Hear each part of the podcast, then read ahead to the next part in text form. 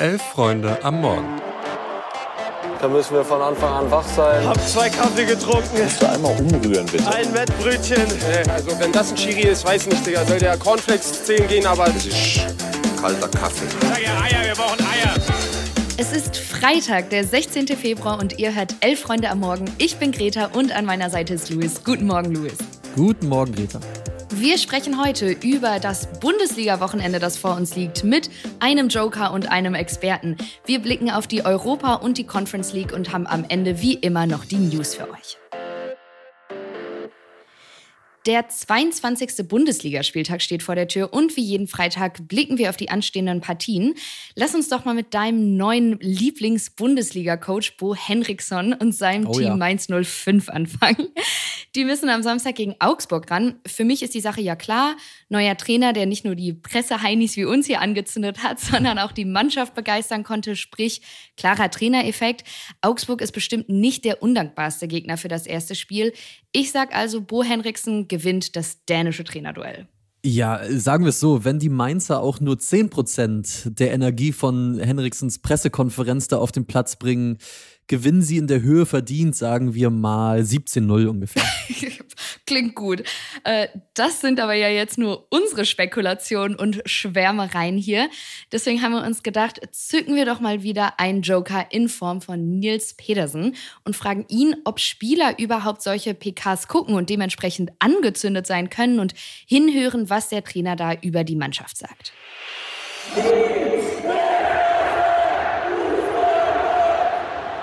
Petersens Joker. Wenn ein neuer Coach vorgestellt wird, macht man sich natürlich schlau. Erst recht, wenn es irgendwie kein bekanntes Gesicht ist, wie im Falle Mainz 05 jetzt. Man will irgendwie den ersten Eindruck gewinnen, Aussehen, Stimmfarbe, Dialekt, Mimik, Gestik und irgendwie ganz schnell ein Gefühl entwickeln. Catcht er mich, holt er mich ab? Hab ich Bock, morgen ins Stadion zu fahren und ihn zuzuhören? Ich meine, nach jeder neuen Trainerbekanntmachung geht's halt von Null los. Ich habe das immer gehasst, ja. Vermutlich bin ich irgendwie deswegen mal in Freiburg hängen geblieben. Du wechselst ja im besten Falle wegen eines Coaches. Und dann kommt auf einmal ein neuer, der dann beispielsweise, ich sag mal in meinem Fall, nicht mehr mit zwei Spitzen spielen will, sondern eher defensiv denkt. Ja, das ist ja auch alles wichtig für einen Spieler. Ich habe mir immer gerne die PKs und Interviews reingezogen, denn dort gibt es zwischen den Zeilen Infos, du taktische Überlegungen zu hören und im besten Fall erfährst du vielleicht noch ab und an mal Wertschätzung. Also ich meine, danach giert ja jeder Profi. Ab und an kannst halt auch Kritik hageln, die kommt dann aber meistens ja irgendwie nicht unerwartet. Dann lauschst du aber eh allen Worten des Trainers aufgrund der wahrscheinlich nicht vorhandenen Leistung in den letzten Wochen. Und natürlich ist da immer eine Angst, degradiert zu werden auf die Tribüne oder die Bank. Das spielt dann auch keine Rolle mehr. Am Ende sind aber von 45 Minuten PK oder einer ganzen Interviewseite vielleicht zwei Sätze Thema am Folgetag in der Kabine. Somit aber natürlich eine Ansage an alle Coaches. Obacht, der Zauber steckt immer im Detail. Ja, vielen Dank, Nils. Ob die Bayern-Spieler sich auch die aktuellen Pressekonferenzen von Thomas Tuchel angucken, das wissen wir nicht. Klar ist aber selten oder lange nicht mehr war bei den Bayern so sehr Verlieren verboten angesagt wie an diesem Sonntag in Ja. Bochum. Die einschlägigen Bayern-Insider, die berichten zwar, dass Tuchel das Spiel und eventuell sogar auch noch weitere Spiele auf jeden Fall kriegen soll. Aber beispielsweise der Kicker, und da dürften alle Alarmglocken schrillen, bringt bereits eine Rückholaktion, eine mögliche Rückholaktion von Bundes-Hansi Flick ins Spiel. Äh, sollte der Trend in München anhalten. Also es ist spannend. Ja, vielleicht fliegen da bald die Graugänse ein. Jo. Ähm, ja, ich glaube, wenn schon versichert wird, dass der Trainer die Rückendeckung hat, ist es ja meistens irgendwie eh schon zu spät. Ich glaube zwar nicht, dass Tuchel sofort entlassen wird. Nussi und Tobi haben da gestern auch im Themenfrühstück schön drüber geredet. Das könnt ihr hier im Feed natürlich nachhören. Aber ich glaube, dass Bochum die Entlassung beschleunigen wird. Ja, genau.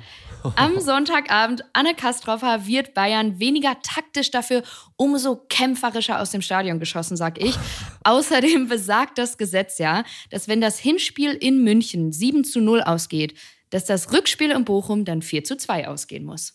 Ja, ich sag mal so, auch die beste Freundschaft macht vor Streits manchmal eben nicht halt. Ich bin im Gegensatz zu dir, Greta, ein bisschen langweiliger unterwegs. Ich gehe dann doch mit einem easy Bayern-Sieg. Danach geht's dann für Tuchel und Co., aber ähm, gegen einen Verein oder gegen ein Team aus Leipzig, den SC Freiburg und dann ins Rückspiel gegen Lazio, ins Achtelfinal-Rückspiel. Sogenannte, der Woche, sogenannte Wochen der Wahrheit, so rum könnte man sagen. Ich glaube, Bochum, das packen sie noch. Danach bin ich gespannt. Aber du, ich hätte nichts dagegen, wenn du völlig richtig liegst mit deinem Tipp. Wochen der Wahrheit. Äh, Das kann man, glaube ich, momentan auch über den FC sagen. Die Kellner müssen heute Abend gegen Bremen ran.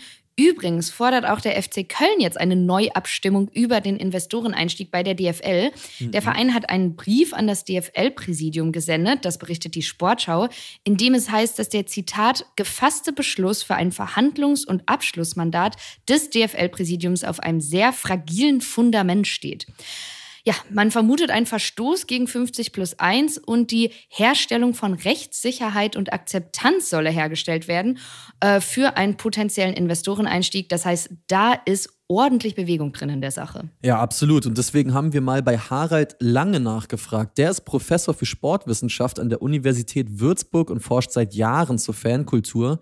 In dieser Woche hat er eine sehr viel beachtete Umfrage über den Spiegel oder mit dem Spiegel veröffentlicht, die wir hier auch schon aufgegriffen haben, die Tage und die ihr auch per Link in den Shownotes findet. Diese Umfrage, die legt nämlich nahe, dass nicht nur die aktiven Fanszenen dem DFL kritisch oder dem DFL-Deal kritisch gegenüberstehen, sondern generell die Mehrheit deutscher Fußballfans. Wir haben Harald Lange jetzt mal gefragt, welche Schlüsse er selbst denn aus dieser Umfrage zieht. Die Fanproteste waren insofern sehr erfolgreich, als dass es gelungen ist, Unruhe in das System Profifußball hineinzutragen, Unruhe in Hinblick auf die Frage, ob es nun gut ist oder schlecht ist, dass die DFL künftig mit einem Investor in Milliardenhöhe zusammenarbeiten will. Was wir mit Blick auf unsere Studie sagen können, ist, dass es den Fans, den protestierenden Fans gelungen ist, Sympathien für ihren Protest äh, einzusammeln und zwar über alle Fangrenzen hinweg.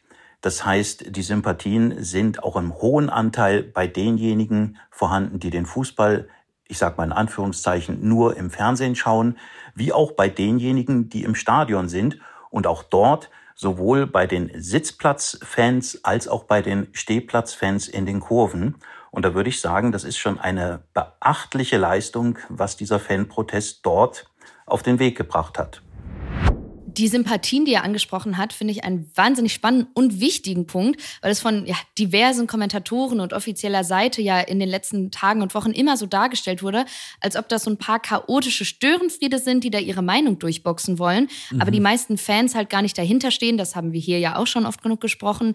Deswegen erachte ich das jetzt als umso wichtiger in dieser Angelegenheit, weil eben doch die Breite der Fans auch über Vereinsgrenzen hinaus, wie er ja sagt, hinter diesem Anliegen steht. Ja. Wir wollten von Harald Lange übrigens auch noch wissen, ob er glaubt, dass die aktuellen Entwicklungen die Proteste jetzt weiter beflügeln oder ob das vielleicht eher so als kleiner Erfolg abgestempelt wird und deswegen jetzt erstmal Ruhe einkehrt. Ruhe wird vorerst nicht einkehren, es sei denn, den DFL-Oberen würde es auf irgendeine Weise gelingen, dieses Investorenthema wieder von der Tagesordnung zu nehmen, einen Gang zurückzuschalten und möglicherweise einen Neustart zu versuchen und diesmal von vornherein, von Anfang an im Schulterschluss in gemeinsamer Kommunikation mit den Fangruppierungen zusammen. Danach sieht es derzeit nicht aus, deshalb werden wir auch am nächsten und am übernächsten Spieltag Fanproteste, sprich enorm viel Unruhe erleben. Und was wir insgesamt jetzt brauchen könnten, wäre äh, eine Persönlichkeit, die in der Lage ist, diese aufgekochte, unruhige Gemengelage im deutschen Fußball mal zu beruhigen, zu befrieden. Und da bin ich gespannt, ob sich der eine oder andere Funktionär dazu berufen fühlt und einfach mal entsprechende Vorstöße macht.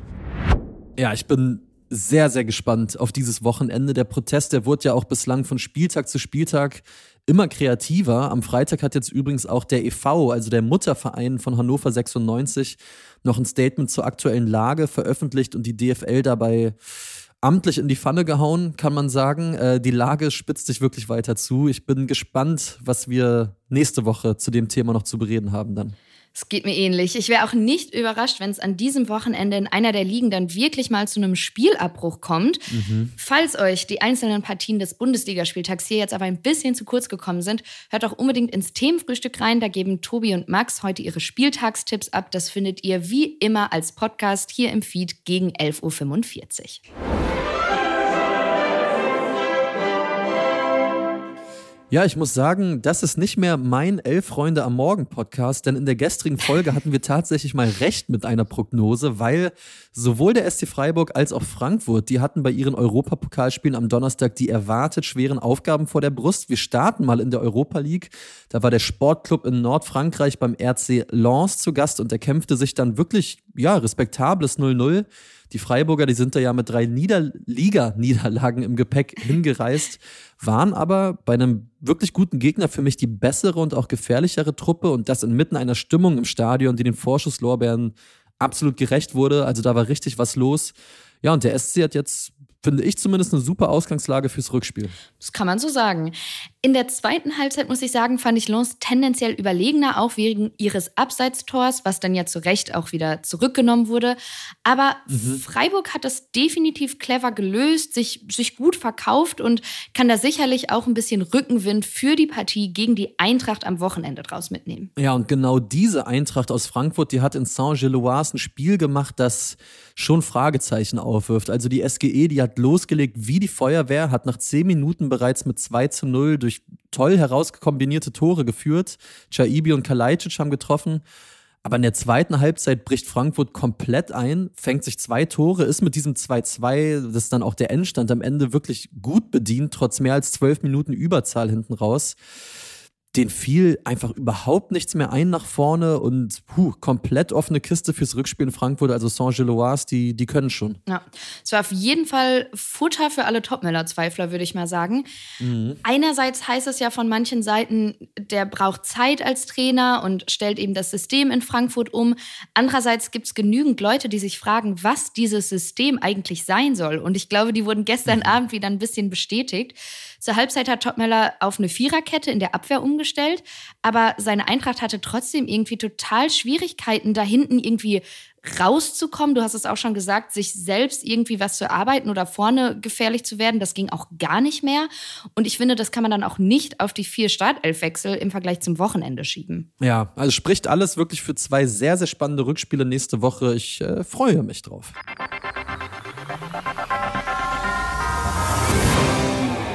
Vorgestern hatten wir es hier schon angedeutet, jetzt ist es ganz offiziell, Lena Oberdorf wechselt zu Bayern München. Ich glaube, man kann hier durchaus von einem Transferhammer sprechen. Immerhin wechselt eine Nationalspielerin von einem Liga-Top-Team zum anderen. Eigentlich geht Oberdorfs Vertrag beim VfL Wolfsburg noch bis zum Sommer 2025. Aber es gibt eben eine Ausstiegsklausel, von der sie Gebrauch gemacht hat. Das Bizarre an der Sache ist, dass sie damals, als sie von Essen nach Wolfsburg gewechselt ist, auch von Bayern umworben wurde, sich aber für den VfL entschieden hat, weil sie den wohl sympathischer fand. Ja, und gestern gingen dann natürlich in den sozialen Medien Screenshots rum von einem Interview mit der Sportbild aus dem Sommer 2022. Da wurde Lena Oberdorf gefragt, ob sie den Song Ich würde nie zum FC Bayern gehen von den Toten Hosen kennen würde. Und sie hat gesagt, ja, klar, kenne ich den Song. Ich kann mir auch nicht vorstellen, zu den Bayern zu gehen. Und obwohl sie ja wie die Sportjournalistin Greta Linde auch Schalke-Sympathisantin ist, hat sie dann selbst noch nachgelegt, selbst wenn die Bayern gegen Dortmund gespielt haben, war ich eher für Dortmund. Ich denke, das sagt alles, oder?